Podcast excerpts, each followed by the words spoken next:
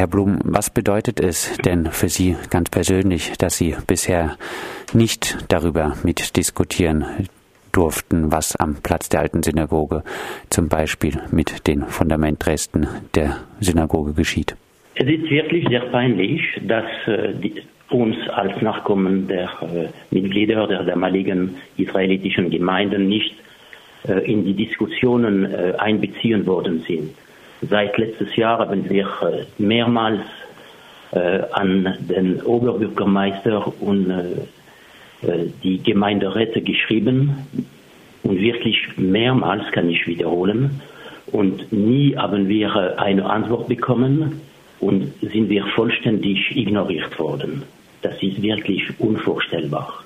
Auch äh, Beate und Serge Glasfeld kritisieren, dass die Stadt Freiburg immer wieder versucht hat, äh, die Reste der Synagoge als profan hinzustellen, von keiner religiösen und dann scheinbar auch von keiner erhaltenswerten Bedeutung.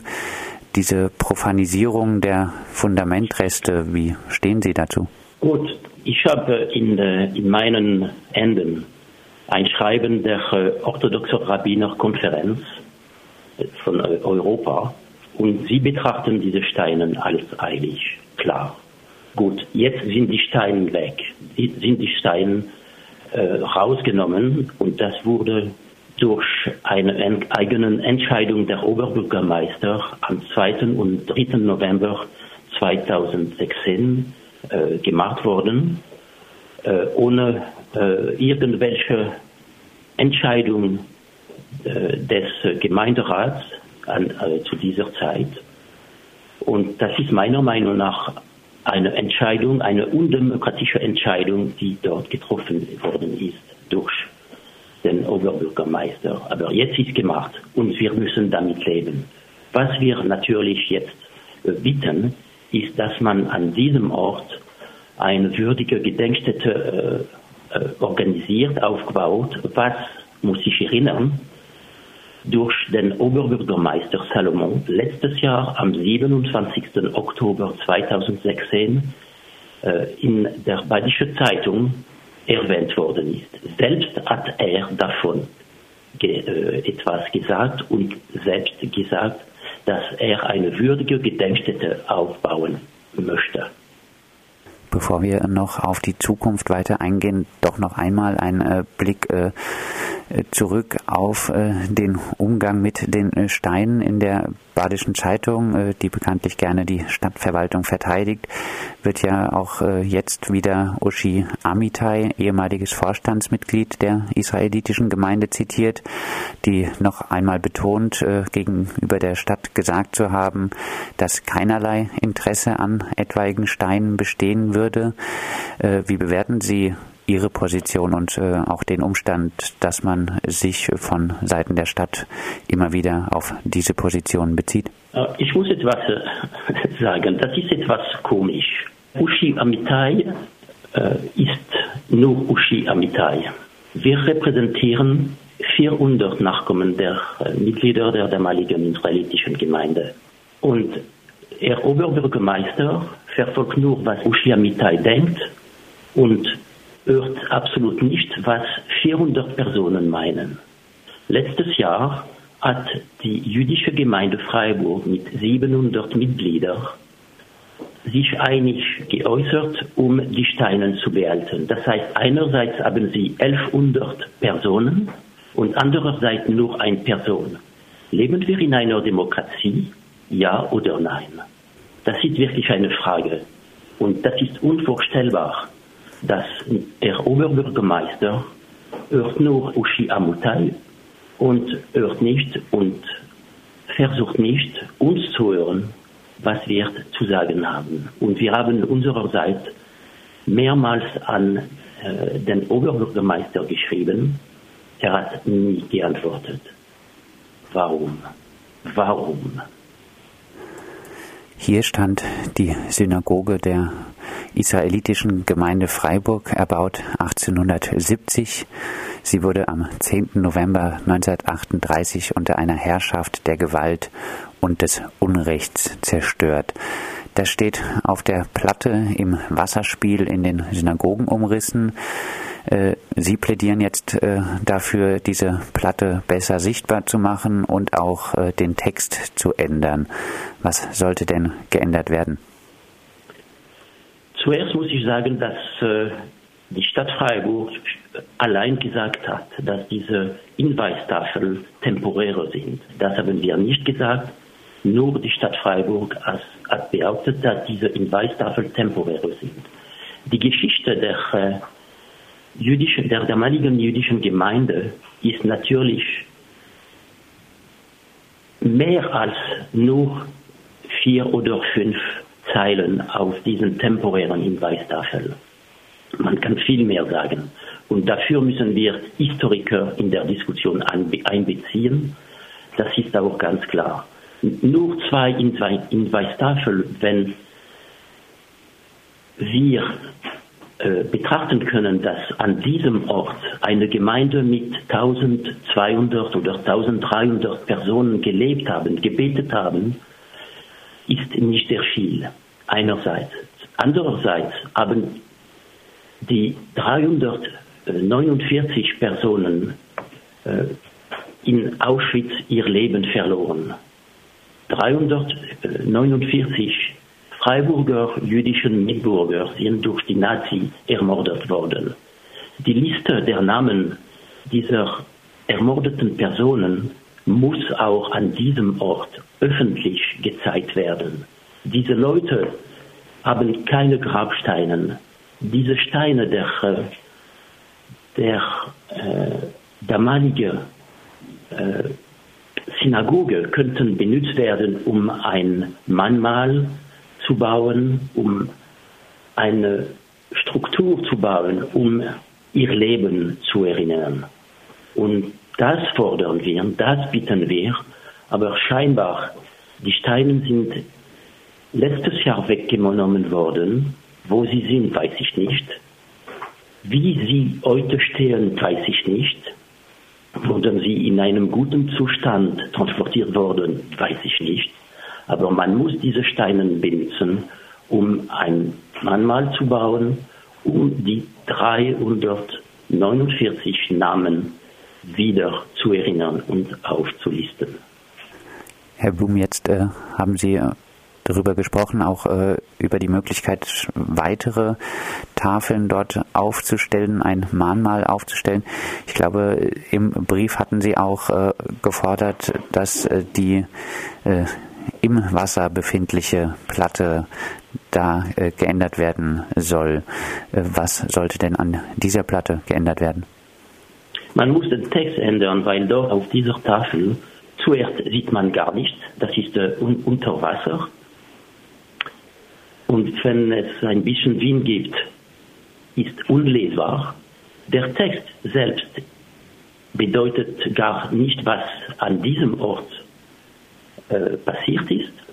Gar nicht. Man nennt die Nazi nicht, man nennt die SS nicht, man nennt die SA nicht und man sagt nicht, wie die Synagoge äh, zerstört worden ist. Man erzählt die Geschichte nicht an diesem Ort.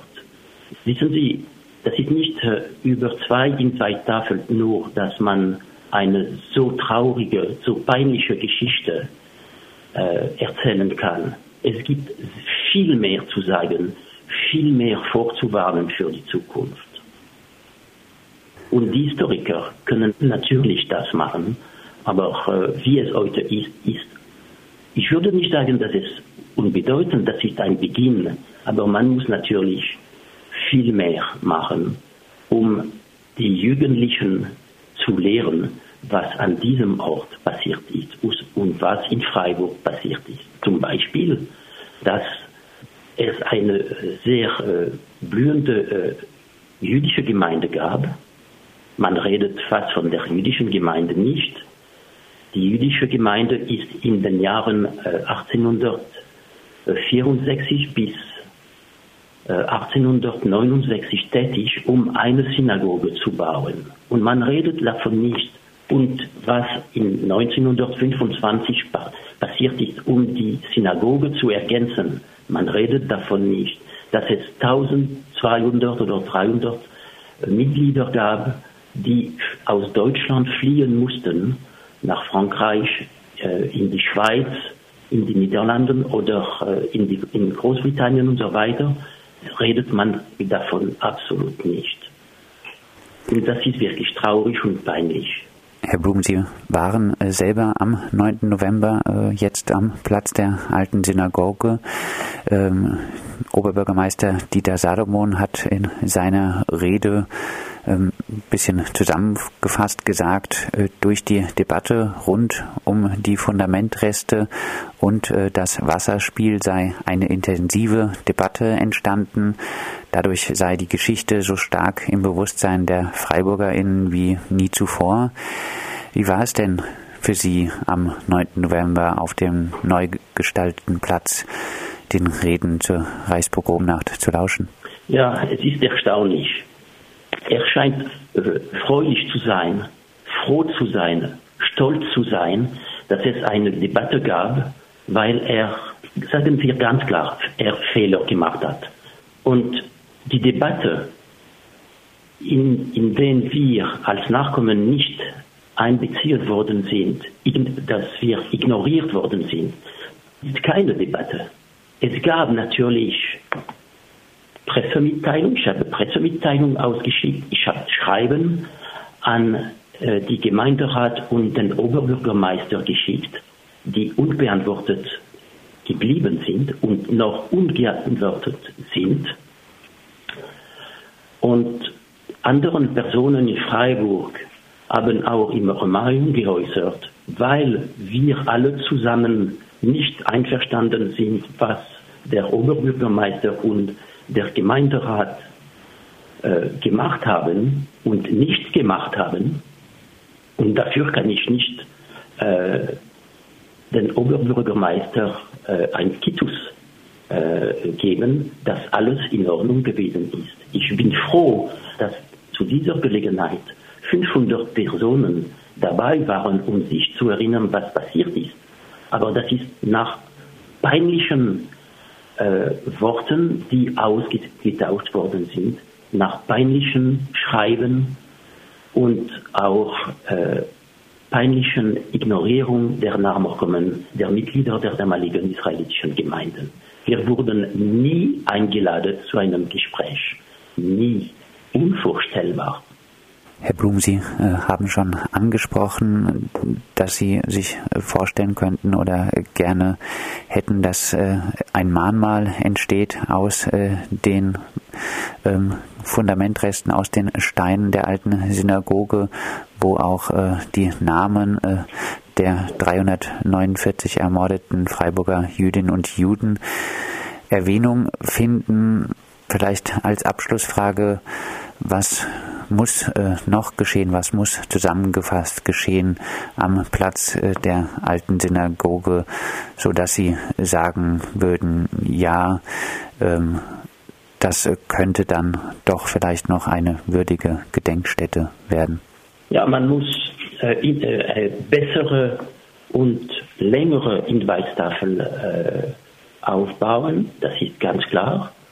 Äh, und ich muss auch erinnern, dass wenn ich mit äh, äh, dem Herrn Rosenstiel, der Architekt, dem Architekt, gesprochen habe, habe ich gelernt, dass er vorgeschlagen hatte, eine wichtige Informationstafel am Platz der alten Synagoge zu bauen.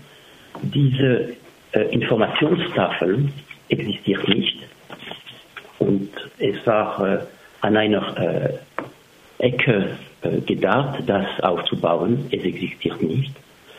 Äh, Änderung des Texts der im Wasser versteckten Platte und Wiederaufstellung außerhalb des Wassers mit einem klaren und eindeutigen Text der äh, heutigen Tafel, die im Wasser steht. Eingedenk der Städte natürlich aufzubauen und das ist für uns wichtig, weil es ein Loch in der Karte der Gedenkstätte von Baden-Württemberg in Freiburg gibt.